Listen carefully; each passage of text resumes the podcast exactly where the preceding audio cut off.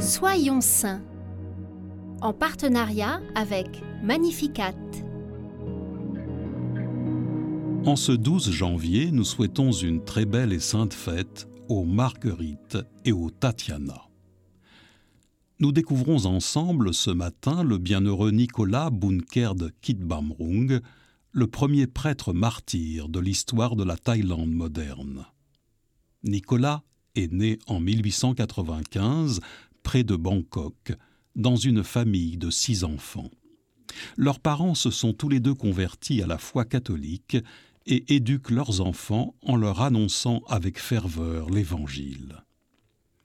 Nicolas découvre sa vocation religieuse en servant la messe aux missions étrangères de Paris, appelées aussi les MEP. Il est ensuite ordonné prêtre dans son pays natal en 1926. D'abord vicaire au MEP, Nicolas est rapidement appelé à évangéliser dans d'autres régions de la Thaïlande, notamment dans le nord, où la population pauvre délaisse peu à peu la pratique religieuse.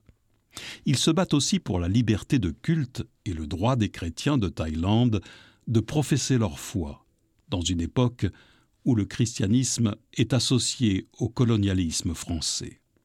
Les catholiques y sont vus comme des parasites tout juste bons à être éliminés, et les prêtres y sont malmenés, voire tués. Son zèle apostolique le mène jusqu'aux frontières du Laos, et même en Birmanie.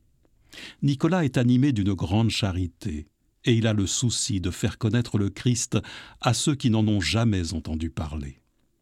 Lorsque la guerre d'Indochine éclate en 1941, il est arrêté et accusé de collaborationnisme, d'espionnage, mais aussi de défendre le colonialisme et d'inciter les Thaïlandais à se révolter contre le gouvernement en place. Condamné à 15 ans de prison, il est donc incarcéré. Mais il continue, même en prison, d'évangéliser, de baptiser et de consoler ceux qui l'entourent.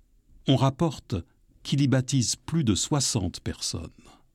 Homme de prière, Nicolas meurt de la tuberculose en 1944 en pardonnant à ses persécuteurs qui lui ont notamment refusé tout soin.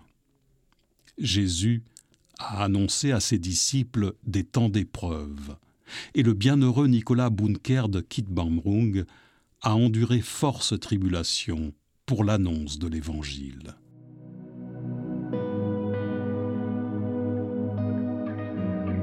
Par son intercession, demandons au Seigneur la grâce de nous trouver fidèles à son nom et persévérants dans l'adversité.